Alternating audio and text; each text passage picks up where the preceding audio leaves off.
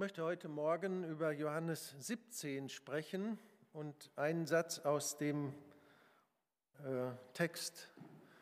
Es ist ein Gebet von Jesus, möchte ich am Anfang lesen. Da sagt Jesus, Vater, ich will, dass wo ich bin, auch die bei mir sein, die du mir gegeben hast, damit sie meine Herrlichkeit sehen, die du mir gegeben hast. Ich bete noch einmal. Herr Jesus, wir wollen dir danken dafür, dass du in diese Welt gekommen bist, um für uns zu sterben und die Erlösung zu schaffen. Dass wir Frieden haben können mit Gott, dass wir Vergebung unserer Schuld haben können und ewiges Leben. Du hast dein Leben als ein Opfer für uns gegeben und dafür wollen wir dir von Herzen Danke sagen. Und du betest auch für uns. Und ich bitte dich, dass du uns hilfst, heute Morgen dein Herz kennenzulernen, zu verstehen, was dir wichtig ist. Amen. In Johannes 17, das ist schon ein ganz besonderer Text in der Bibel. Viele kennen das unter der Bezeichnung, das ist das hohe priesterliche Gebet. Vor drei Jahren erst habe ich dieses Gebet bei einer Vorbereitung zu einer Passionsandacht für mich entdeckt und bin seitdem fasziniert davon. Bis dahin wusste ich so ganz allgemein, worum es in diesem äh, Gebet geht, nämlich um die Einheit aller Christen. Und einige Sätze aus diesem äh, Gebet wurden dann immer wieder auch zitiert in der Ökumene, dass äh, Herz und Herz vereint sind, dass wir so vereinigt werden, wie der Vater mit dem Sohn, dass alle eins seien. Das waren so Slogans, Slogan, die in der ökumenischen Bewegung immer wieder vorkamen. Und das wusste ich, darum geht es in Johannes 17.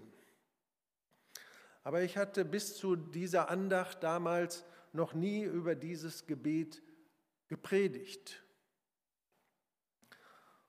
Und als ich mich mit dem Text dann beschäftigte und mir bewusst wurde, es geht hier nicht um irgendeinen Text, sondern es geht hier um ein Gebet von Jesus, da wuchs in mir eine Spannung.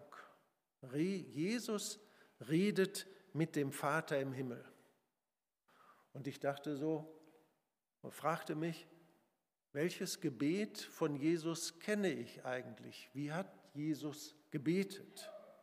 Kenne ich überhaupt ein Gebet von Jesus?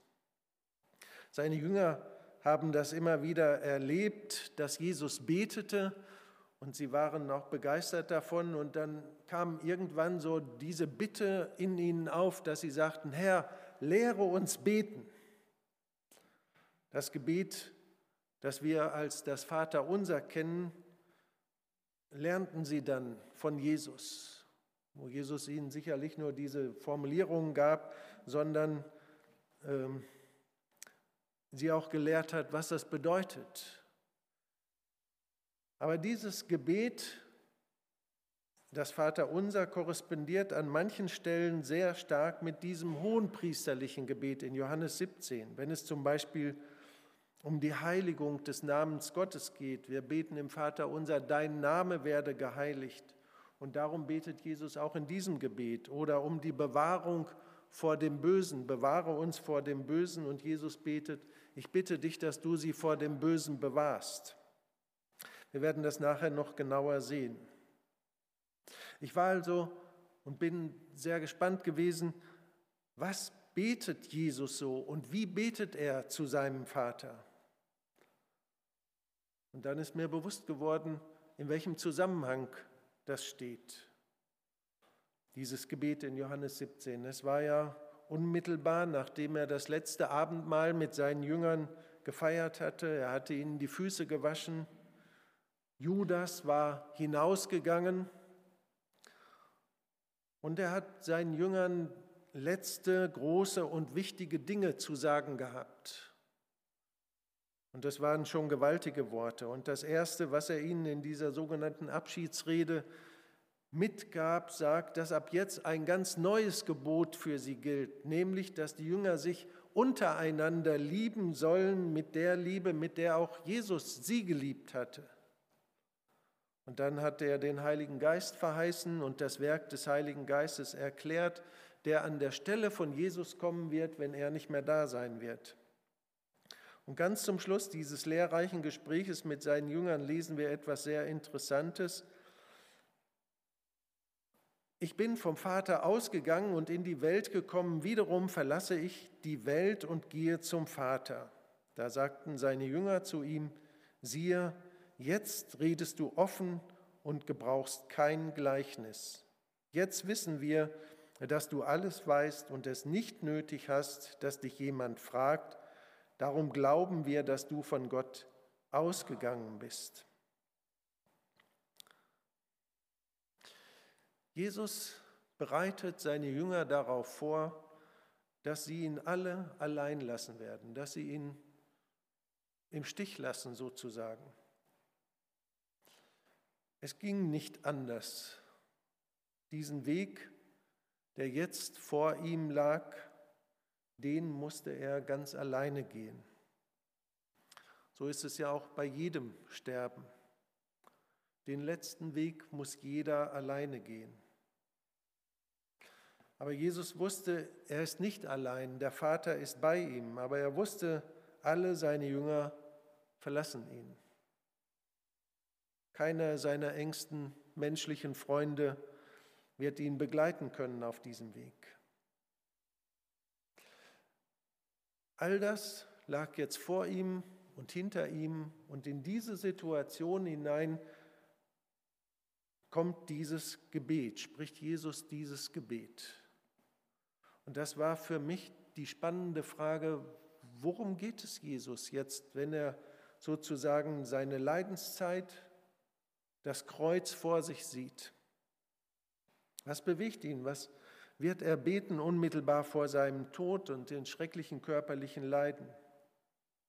Was würden wir beten in so einer Situation, wenn wir wüssten, gleich kommen die Soldaten und dann geht es schnurgerade ans Kreuz mit Folterung und Verhör und Gerichtsverhandlung?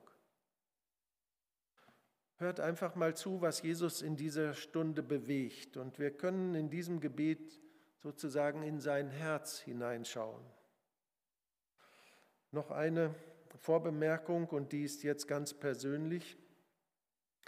In diesem Gebet kannst du hören, was Jesus auf dem Herzen liegt, wenn er an dich und an mich denkt. Denn in Vers 20 sagt er folgendes, ich bitte nicht für die Jünger allein, sondern auch für die, welche durch ihr Wort an mich glauben werden. Dieses Gebet in Johannes 17 ist also ein Gebet, was auch für uns gebetet wurde damals. Wir sind eingeschlossen in dieses Gebet unseres Herrn und ich glaube, darüber können wir uns schon freuen, dass er für uns betet. Und manchmal ist es auch gut, wenn wir uns das bewusst machen, da ist einer da, der für uns eintritt. Ich lese mal das ganze Kapitel vor. Es geht also um das Gebet von Jesus. Dies redete Jesus und hob seine Augen auf zum Himmel empor und sprach, Vater, die Stunde ist gekommen. Verherrliche deinen Sohn, damit auch dein Sohn dich verherrliche gleich wie du ihm Vollmacht gegeben hast über alles Fleisch, damit er allen ewiges Leben gebe, die du ihm gegeben hast. Das ist aber das ewige Leben, dass sie dich, den allein wahren Gott und den du gesandt hast, Jesus Christus, erkennen. Ich habe dich verherrlicht auf Erden, ich habe das Werk vollendet, das du mir gegeben hast, damit ich es tun soll. Und nun verherrliche du mich, Vater, bei dir selbst mit der Herrlichkeit, die ich bei dir hatte, ehe die Welt war. Ich habe deinen Namen den Menschen offenbar gemacht, die du mir aus der Welt gegeben hast. Sie waren dein und du hast sie mir gegeben und sie haben dein Wort bewahrt.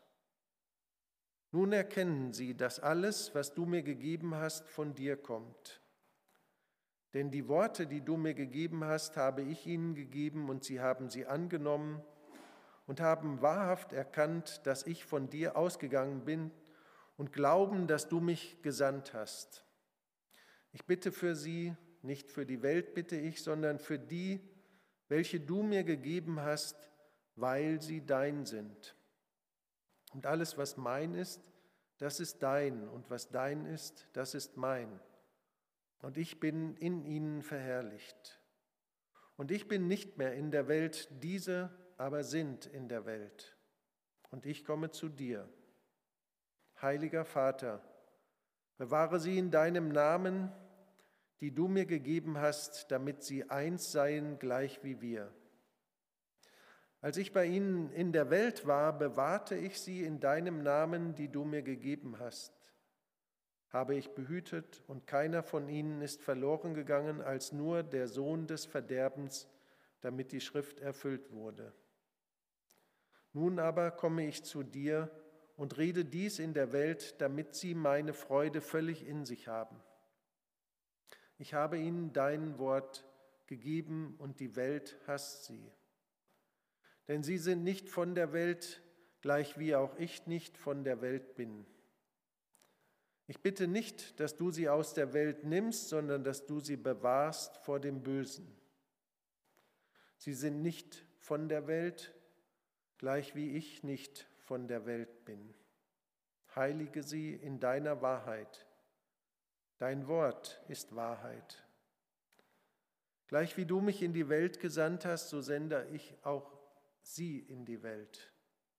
Und ich heilige mich selbst für sie, damit auch sie geheiligt seien in Wahrheit. Ich bitte aber nicht alleine für die,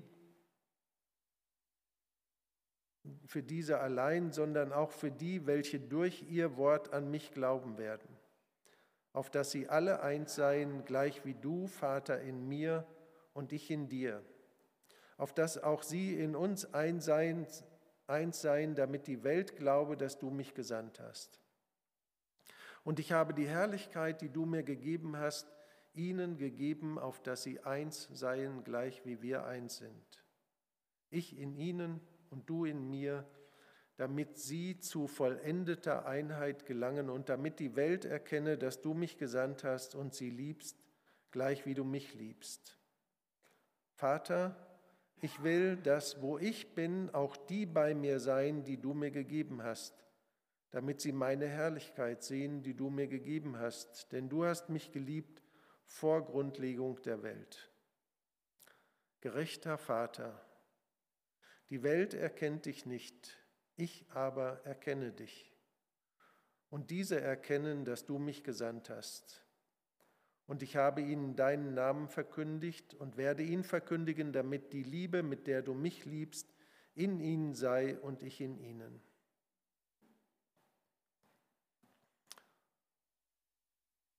Viele Worte, wahrscheinlich haben sie euch erschlagen. Und es ist vielleicht auch hilfreich, wenn ihr bei der Predigt die Bibel dabei habt und auch mitlesen könnt.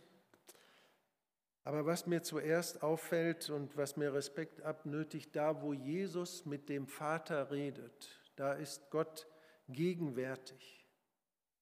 Näher geht es nicht. Für mich ist es überwältigend, dass wir durch dieses Gebet mit in diese unvorstellbare Einheit mit dem Vater und dem Sohn hineingenommen sind. Dass wir da eine ganz wichtige Rolle spielen. Sie reden miteinander über uns. Jesus hatte seinen Jüngern gesagt, ich und der Vater, wir sind eins. Und das ist schon so ein Wunder, dass wir in diese Einheit hineinschauen können. Was bewegt unseren Herrn, wenn er mit seinem Vater mal ganz intim ist, ganz persönlich, ganz eng. Wir dürfen teilhaben an dieser Gemeinschaft der Dreieinigkeit. Und ich halte diese Predigt mit sehr großem Respekt vor diesem Text. Ich frage mich, kann ich überhaupt auslegen, was Jesus betet? denke fast nicht. Ich kann eigentlich nur staunend einige Hinweise geben, euch auf Aussagen dieses Gebets aufmerksam machen, die mich angesprochen haben, wo etwas deutlich wird, was Jesus bewegt, was in seinem Herzen ist. Vers 1, dies redete Jesus, hob seine Augen zum Himmel empor und sprach, Vater, die Stunde ist gekommen. Sechstmal in diesem Gebet spricht Jesus diesen Namen aus, Vater. Und ich frage mich, was bei ihm alles mitgeschwungen ist, als er diesen Satz so sagt, Vater, die Stunde ist gekommen. Wie oft haben die beiden wohl über diese Stunde gesprochen? Vor Grundlegung der Welt schon. In Johannes, in Vers 24, den ich am Anfang gelesen habe, sagt Jesus, Vater, ich will, dass wo ich bin, auch die bei mir seien, die du mir gegeben hast, damit sie meine Herrlichkeit sehen, die du mir gegeben hast, denn du hast mich geliebt vor Grundlegung der Welt. Und in Epheser 1, Vers 4 lesen wir, wie er uns in ihm auserwählt hat vor Grundlegung der Welt, damit wir heilig und tadellos vor ihm seien in Liebe. Bevor 1. Mose 1, Vers 1 passierte, am Anfang schuf Gott Himmel und Erde, da war diese Stunde schon geplant. Da stand diese Stunde schon fest. Es war beschlossen, diese Stunde, in der alle auserwählt würden, die zu Jesus gehören werden, damit sie heilig und tadellos seien vor ihm in Liebe.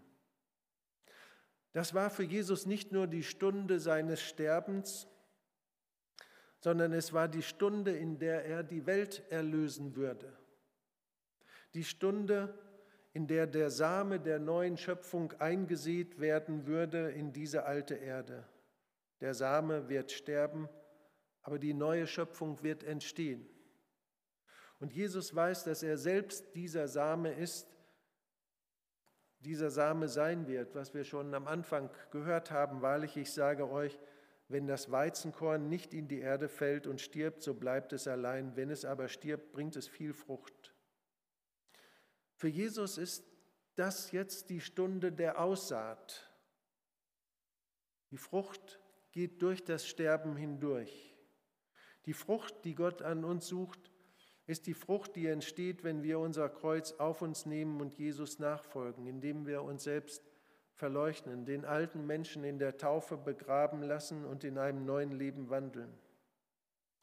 Und dann geht es nicht mehr um mich und meinen Stolz, sondern einzig und allein um Jesus, wenn er, der Herr unseres Lebens, die Mitte und das Zentrum ist. Er starb und er stand auf zu einem neuen Leben. Wenn wir das Abendmahl feiern und dieses kostbare Blut trinken, den Wein, dann erinnern wir uns daran, dieses Blut, das Jesus vergoss, ist der Kaufpreis mit dem er uns aus der Macht der Sünde und des Teufels befreit hat. Dieses Blut hat die ganze Welt befreit aus den Klauen des Teufels, der jetzt noch eine kurze Zeit in der Finsternis herrscht. Ich wünsche dass jedem unter uns, dass wir das von, dass du das von Herzen glauben kannst. Jesus ist für mich gestorben. Er hat mich befreit in diesem Tod und ich bin mit ihm auferstanden und er hat mir das ewige Leben geschenkt. Und wenn du weißt, dass er dich losgekauft hat mit seinem teuren Blut, dann suche den Willen Gottes in allen Dingen deines Lebens und dann tue dann auch tue ihn dann auch, was du erkennst. Denn das Schlimmste, wenn wäre, wenn Jesus wiederkommt und er zu dir sagen müsste, was in Matthäus 7 steht, nicht jeder, der zu mir kommt, der zu mir sagt, Herr, Herr, wird in das Himmelreich eingehen, sondern wer den Willen meines Vaters im Himmel tut. Viele werden an jenem Tag zu mir sagen, Herr, Herr, haben wir nicht in deinem Namen gepredigt? Haben wir nicht in deinem Namen Dämonen ausgetrieben und in deinem Namen viele Wundertaten vollbracht? Und dann werde ich ihnen bezeugen, ich habe euch nie gekannt, weicht von mir, ihr Gesetzlosen. Diese Stunde, von der Jesus spricht, dass er die Welt erlöst, das ist die Stunde,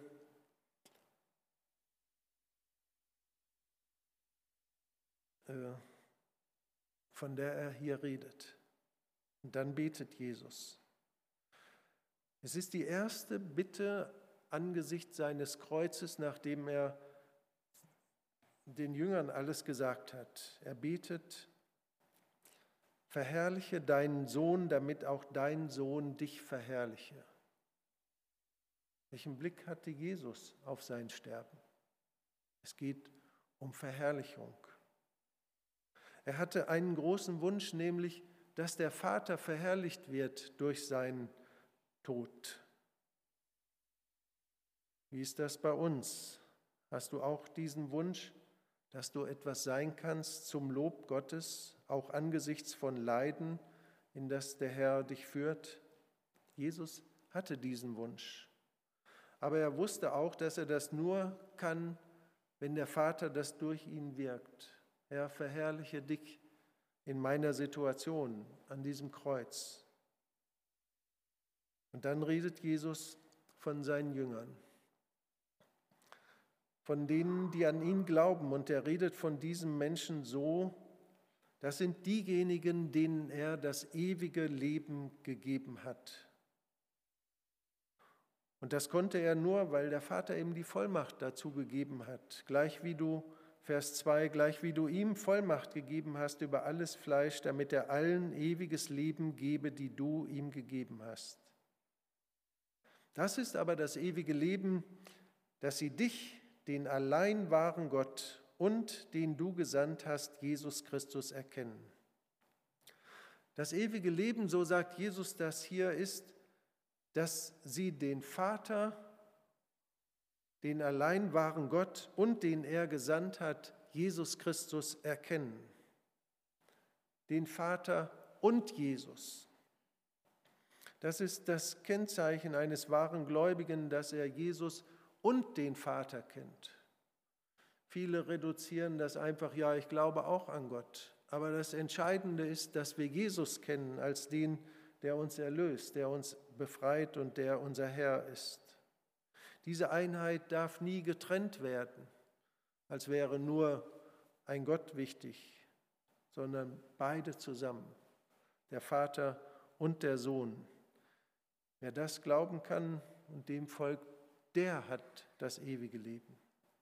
Jesus betet weiter, ich habe dich verherrlicht auf Erden, ich habe das Werk vollendet, das du mir gegeben hast, damit ich es tun soll. Er sagt hier, dass er bisher das Werk des Vaters vollendet hat. Mir kam vielleicht der Gedanke, mir kam folgender Gedanke, der für euch vielleicht irritierend ist, weil wir nur Menschen sind und nur menschlich denken können. Ich habe mich gefragt, so was war denn das Besondere, was Jesus hier schon sagt, was er vollendet hat? Und ich dachte so, vielleicht war es der größte Schmerz für Jesus gar nicht das Kreuz, sondern dass er überhaupt die Herrlichkeit des Himmels verlassen hat und auf diese Erde gekommen ist, um selbst geschöpft zu sein, ein Mensch, ein Baby, absolut hilflos. Der ewige, heilige Gott wird ein verletzlicher Mensch. Was bedeutet es für den ewigen Gott, ein Mensch zu sein, ein Mensch zu werden? Und doch ist das andere auch richtig. Als Mensch, der Jesus ja auch war, Mensch und Gott, lag jetzt der allerschwerste Weg vor ihm, der Weg ans Kreuz.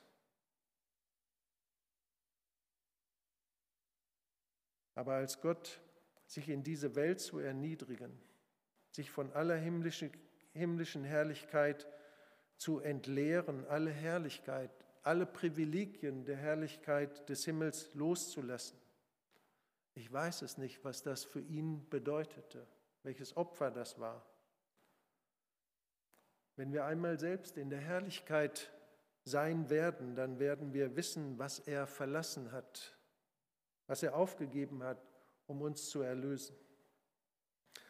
Auf jeden Fall sehnt sich Jesus zurück nach dieser Herrlichkeit und ist auch gewiss, dass er dort sein wird. Und nun verherrliche du mich, Vater, bei dir selbst mit der Herrlichkeit, die ich bei dir hatte, ehe die Welt war. Ist das nicht wunderbar, dass Jesus in der Stunde, in der Stunde, die sein Sterben bedeutete, er sein Augenmerk und seine Aufmerksamkeit richtete auf die Herrlichkeit bei Gott, dass er darum betet, Herr, ich werde einmal bei dir sein, ich werde das einmal wieder sehen, was ich verlassen habe. Und das ist auch für uns wichtig. Paulus sagt das einmal, ich glaube im Römerbrief, dass all unser Leid um Jesu willen nichts ist im Vergleich zu der Herrlichkeit, die wir ganz sicher erleben werden, wenn wir bei Jesus sein werden.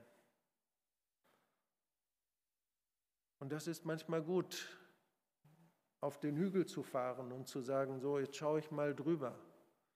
Da ist viel Leid im Tal, in den irdischen Niederungen, aber eines Tages werde ich den Horizont sehen, die Herrlichkeit beim Vater erleben. Und dann redet Jesus hier von der Kraft des Wortes Gottes, die die Jünger bewegt. Und ich würde hier gerne noch tiefer einsteigen, weil viele Menschen in unserer Zeit die Bibel nur noch als Menschenwort verstehen und nicht mehr als Gotteswort hören wollen. Da wäre manches zu sagen zu der historisch-kritischen Schriftauslegung, die wie ein Gift viele, eine ganze Theologengeneration in den 50er und 60er Jahren des vergangenen Jahrhunderts äh, geprägt hat. Und seitdem ist der Abfall von Jesus groß in einem Maß, dass äh, die Kirchen sehr schwach geworden sind und keine Botschaft des Evangeliums und der Hoffnung und der Freude der Zukunft mehr haben. Aber hören wir weiter auf das Gebet. Ich habe deinen Namen den Menschen offenbar gemacht, die du mir aus der Welt gegeben hast. Sie waren dein und du hast sie mir gegeben und sie haben dein Wort bewahrt. Sie haben dein Wort bewahrt. Das sind Menschen, die Gottes Wort annehmen als Gottes Wort. Dass sie die Bibel lesen und sagen, hier redet Gott. Hier redet nicht ein Mensch, hier redet nicht Paulus oder Petrus oder sonst irgendeiner und mal gucken, was waren das denn für Typen, sondern dass sie immer wieder entdecken, das sind Worte von Gott. Nun erkennen sie, Vers 7, dass alles, was du mir gegeben hast, von dir kommt. Denn die Worte, die du mir gegeben hast, habe ich ihnen gegeben. Und sie haben sie angenommen und wahrhaft erkannt, dass ich von dir ausgegangen bin, dass du mich gesandt hast. Das war für Jesus ja hier in dem Gebet eine ganz frische Erfahrung, die er gerade gemacht hatte. Das haben die Jünger ihm ja gerade gesagt. Ich habe das am Anfang aus Kapitel 16 gelesen, dass sie sagten, wir erkennen dich und erkennen, dass du von Gott ausgegangen bist und dass die Worte, die du sagst, von Gott kommen. Und Jesus sagt es jetzt hier dem Vater. Sie haben erkannt, dass ich von dir ausgegangen bin. Und vielleicht war das für Jesus auch ein großes Wunder, dass da Menschen sind, die begreifen, dass Jesus nicht einfach nur ein Mensch ist, sondern dass er von Gott kommt. Und er sagt es ja auch dem Petrus, als er das mal sagt, du bist Christus, der Sohn des lebendigen Gottes. Du Petrus, das hast du nicht von dir selber, sondern das ist dir wie in einem Wunder geschenkt worden, dass du das erkennen konntest, wer ich bin. Und dann konzentriert sich Jesus in seinem Gebet ganz auf die Jünger, auf die Christen, auf seine Nachfolger. Und er sagt, ich bete für die, ich bete nicht für die Welt, sondern ich bitte jetzt für die, welche du mir gegeben hast, denn weil sie dein sind. Warum bittet Jesus für die Jünger beim Vater? Weil sie dein sind. Auch im Gebet ist es wichtig, die Ehre des Vaters zu suchen. Er betet, Herr, Sie, Vater, diese Menschen gehören dir. Er hätte ja auch sagen können, das sind alles meine Jünger, das sind meine Nachfolger. Ich habe mich viel um die gemüht, das ist so meins. Aber Jesus sagt, sie sind deins. Sie gehören dir. Es sind deine Kinder, könnte man so sagen. Das erinnert uns auch an den großen Vorgänger von Jesus, dem Mose, der sich um der Ehre Gottes willen im Gebet für die Israeliten einsetzte. Er sagte, das ist dein Volk. Es ist nicht mein Volk, sondern es ist dein Volk. Und ich bitte für sie, dass du sie bewahrst. Vers 10. Und alles, was mein ist, das ist dein. Und was dein ist, das ist mein. Und ich bin in ihnen verherrlicht. Ich bin nicht mehr in der Welt, diese aber sind in der Welt und ich komme zu dir. Heiliger Vater, bewahre sie in deinem Namen, die du mir gegeben hast, damit sie eins seien, gleich wie wir. Hier kommt das wieder, bewahre sie in deinem Namen. Aber in diesem Vers 11 sagt Jesus nicht nur Vater, sondern heiliger Vater. Und als ich das auf einmal so entdeckt habe, dass Jesus heiliger Vater sagt, da kam mir eine Erinnerung in den Sinn, und ihr wisst das auch, dass eine große Kirche einen Menschen heiliger Vater nennt. Und ich denke, niemals sollte ein Mensch sich einen Namen zulegen, der der Name Gottes ist. Heiliger Vater, das ist kein Mensch, sondern das ist der Vater unseres Herrn Jesus. Jesus redet ihn so an. Und das ist der Name, der nur ihm gehört, niemals einem Menschen. In Vers 12, als ich bei ihnen in der Welt war, bewahrte ich sie in deinem Namen, die du mir gegeben hast habe ich behütet und keiner von ihnen ist verloren gegangen, als nur der Sohn des Verderbens, damit die Schrift erfüllt würde. Auch hier redet Jesus, ich habe sie bewahrt. Was er uns gelehrt hat, bewahre uns vor dem Bösen, hat er selber bei seinen Jüngern, die mit ihm gelaufen sind, getan. Ich habe sie bewahrt. Aber hier bittet er jetzt darum, dass, oder sagt dem Vater, dass das ist gelungen bei sehr vielen, bei den meisten. Ich habe nur einen verloren und das ist eine ganz besondere Formulierung, die hier steht. Keiner von ihnen ist verloren gegangen als nur der Sohn des Verderbens. In diesem Namen, im Namen des Vaters, konnte Jesus seine Jünger bewahren vor den Angriffen des Teufels. Dieser heilige Vater war wie ein Schutzschild um Jesus und die Jünger herum, wenn sie, sie viele Dämonen austrieben.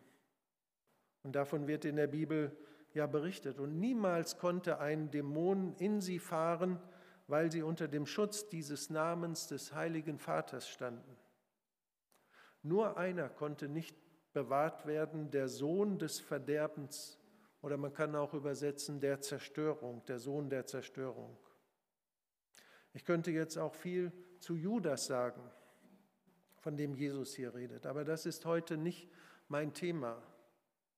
Nur so viel, diese Bezeichnung, die Jesus hier für Judas gebraucht, Sohn des Verderbens, kommt in der Bibel nur noch ein weiteres Mal vor, und zwar wird damit im Thessalonicher Brief der Antichrist bezeichnet, der unmittelbar vor der Wiederkunft Jesu als Weltherrscher diese Welt zerstören wird. Und dann wird Jesus wiederkommen und ihn vernichten. Dann wird er einen neuen Himmel und eine neue Erde schaffen. Aber was, hier deutlich, was ich hier deutlich machen möchte, ist, dass Judas und der Antichrist insofern miteinander verbunden werden, dass sie beide als Sohn des Verderbens bezeichnet werden. Und Jesus sagt es dem Vater, den konnte ich nicht bewahren. Nun aber komme ich zu dir und rede dies in der Welt, damit sie meine Freude völlig in sie, sich haben. Ich habe ihnen dein Wort gegeben. Und nun könnte man denken, dass Jesus sagt, und sie sind glücklich. Nee, sagt Jesus, ich habe ihnen dein Wort gegeben und die Welt hasst sie. Denn sie sind nicht von dieser Welt, gleich wie auch ich nicht von der Welt bin. Das gibt uns eine Einsicht in das, was Jesus auch leidet, wenn er an seine Kirche denkt, an seine Nachfolger. Er sieht, dass die Verfolgung, der Hass auf die Christen, die Christenverfolgung weltweit wesentlich mit dem Wort Gottes zusammenhängt, mit dem Wort seines Vaters. Daran können wir sehen, welche Kraft dieses Wort Gottes hat. Der Teufel fürchtet nichts so sehr wie das Wort Gottes und die, die es verkündigen, die es weitersagen und die sich daran halten. Dem kann er nicht widerstehen, dem Wort. Und darum ist es gut, wenn wir diese Worte immer wieder laut vorlesen und auch bezeugen. Auch zu Hause. Ich möchte euch ermutigen, lest laut in der Bibel oder schon die Losung am Morgen. Lest es laut vor, dass das Botschaften sind, die in unseren Kopf, in unser Herz und auch in die unsichtbare Welt hineindringen. Doch angesichts der Christenverfolgung betet Jesus Folgendes. Ich bitte nicht, dass du sie aus der Welt nimmst, sondern dass du sie bewahrst vor dem Bösen. Er betet um Bewahrung vor dem Bösen für seine Leute. Hast du ihm schon einmal dafür gedankt, dass Jesus für dich so betet? Vielleicht, wenn du das nächste Mal das Vaterunser betest und an die Stelle kommst, bewahre uns vor dem Bösen, dann erinnere dich daran, in dieser Bitte stimmst du mit dem Herrn überein. Das betet Jesus auch für dich und für mich, dass wir bewahrt werden von dem Bösen, dass der Böse uns nicht bestimmen und dominieren kann. Der Böse umgibt uns ja von allen Seiten. Petrus schreibt das in seinem Brief. Seid nüchtern und wacht, denn euer Widersacher, der Teufel, geht umher wie ein brüllender Löwe und sucht, wen er verschlingen kann. Dem widersteht fest im Glauben, in dem Wissen, dass sich die gleichen Leiden erfüllen an euren Brüdern, die in der Welt sind. Ich las mal in der Zeitung einen Bericht, da wollte ein Mann einen kleinen Löwen im Zoo streicheln und dann hat der Löwe zugebissen und hat ihm seine Hand zerfetzt.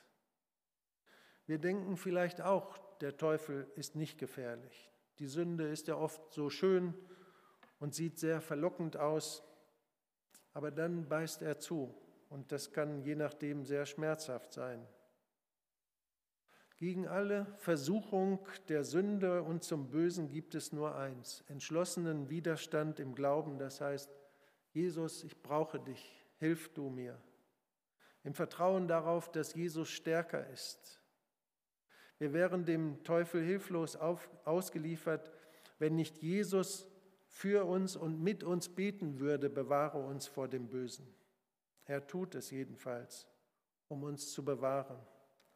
Und er greift auch ein, wenn wir seine Hilfe bitten. Aber wir müssen unseren Teil genauso dazu tun, uns zu Jesus wenden und dem Bösen widerstehen. Die weiteren Bitten, die Jesus hier betet in diesem Gebet, sind auch alle sehr wichtig. Ich möchte aber jetzt nur noch auf einen Vers besonders eingehen, den Vers 24, den ich schon ganz am Anfang gelesen habe. Da steht nämlich, Vater, ich will, dass wo ich bin, auch die bei mir seien, die du mir gegeben hast, damit sie meine Herrlichkeit sehen, die du mir gegeben hast, denn du hast mich geliebt vor Grundlegung der Welt. Als ich diesen Vers gelesen habe und mal genau hingeschaut habe, habe ich erst mal gestutzt. Jesus sagt, ich will. Das ist mir noch nie aufgefallen. Im Gegenteil, so kennen wir Jesus gar nicht, dass er sagt, ich will. Er sagt sonst immer, nicht mein Wille, sondern dein Wille geschehe, Vater im Himmel. Nicht wie ich will, sondern wie du willst. Und das lehrt er uns auch zu beten. Dein Wille geschehe. Dass wir auch so beten und denken, dass der Wille Gottes geschieht und nicht unser Wille. Und Jesus sagt auch, ich kann nichts tun ohne meinen Vater. Ich tue, was der Vater mir gesagt hat und ich rede, was ich von meinem Vater gehört habe. Also da sagt Jesus mehrfach im Johannesevangelium, dass er völlig abhängig ist vom Vater und dass er immer wieder fragt, Vater, was willst du, was, willst, was soll ich tun? Aber hier in diesem Satz sagt Jesus, Vater, ich will. Ich kenne kein anderes Gebet, wo Jesus das noch einmal so sagt, ich will. Aber dieser entschlossene Wille Jesu kann uns glücklich machen. Denn was Jesus will, und im Grunde hat er in seinem ganzen Gebet darauf zugebetet. Dieser Satz ist aus meiner Sicht der Höhepunkt und das Ziel seines Gebetes. Vater, ich will, dass wo ich bin, auch die bei mir seien, die du mir gegeben hast, damit sie meine Herrlichkeit sehen, die du mir gegeben hast. Denn du hast mich geliebt vor Grundlegung der Welt. Hast du das schon gewusst, dass Jesus für dich betet und für dich vor dem Vater im Gebet eintritt? Er will nichts, er will nur, dass du bei ihm und bei ihm in der Herrlichkeit bist, dass du die Herrlichkeit siehst, die er einmal hatte, als er beim Vater war und wo eine vollkommene Einheit ist zwischen dem Vater und dem Sohn und dem Heiligen Geist. Dafür ist er in diese Welt gekommen. Dafür hat er diese Herrlichkeit verlassen. Und bevor er ans Kreuz gegangen ist, hat er für dich gebetet, dass du in Ewigkeit bei ihm bist und seine Herrlichkeit siehst. Vielleicht hat Jesus in den schrecklichen Stunden am Kreuz, als die Menschen lachten und ihn verhöhnten, als seine Knochen sich auskugelten und schmerzten ohne Ende, Vielleicht hat er in diesen schrecklichen Stunden einen Moment an mich gedacht. Ich bezahle jetzt mit diesen schlimmen Schmerzen für die Sünden von Andreas Clement. Aber es lohnt sich. Denn eines Tages kann ich ihm meine Herrlichkeit zeigen. Eines Tages wird er beim Vater sein. Und vielleicht hat ihm das Kraft gegeben, als er alle sah, die am Abendmahl teilnehmen werden, die glauben werden, dass sein Opfer das ewige Leben bringt, Vergebung der Sünden, die am Abendmahl teilnehmen und damit bezeugen, dass sie sich das Opfer von Jesus gelohnt hat. Und dann sah er vor seinem inneren Auge den Augenblick, als er uns alle in den himmlischen Festsaal führt und das Fest beginnt, das ewige Fest. Jesus macht es hier deutlich. Bevor er ans Kreuz ging, sah er, was es bringen würde, was das Opfer wert ist. Und ich würde gerne weiter schwärmen, aber ich schließe mit den letzten Worten dieses Gebetes. Gerechter Vater, die Welt erkennt dich nicht, aber ich erkenne dich Und diese erkennen, dass du mich gesandt hast. Und ich habe ihnen deinen Namen verkündet und werde ihn verkünden, damit die Liebe, mit der du mich liebst, in ihnen sei und ich in ihnen. Herr Jesus, ich will dir danken dafür, dass du für uns betest. Und du siehst unsere ganz persönliche Situation, du siehst die Niederungen unseres Lebens, in denen wir uns manchmal mühen und abquälen. Und wir erinnern uns in dieser Woche besonders daran, dass du für uns gelitten hast und gestorben bist. Aber du hast den Horizont gesehen. Du hast mehr gesehen als nur den Tod. Du hast die Herrlichkeit schon gesehen. Und ich möchte dir danken dafür, dass du uns einmal bei dir haben willst, dass dieses Opfer von dir sich gelohnt hat, dass viele Menschen auf der Erde glauben, dass du für sie gestorben bist.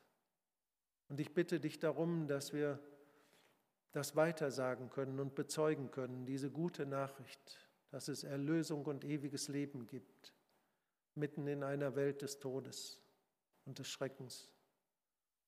Bitte dich, Herr, für diese Welt, erbarme dich, dass Menschen erkennen, dass du das ewige Leben gibst.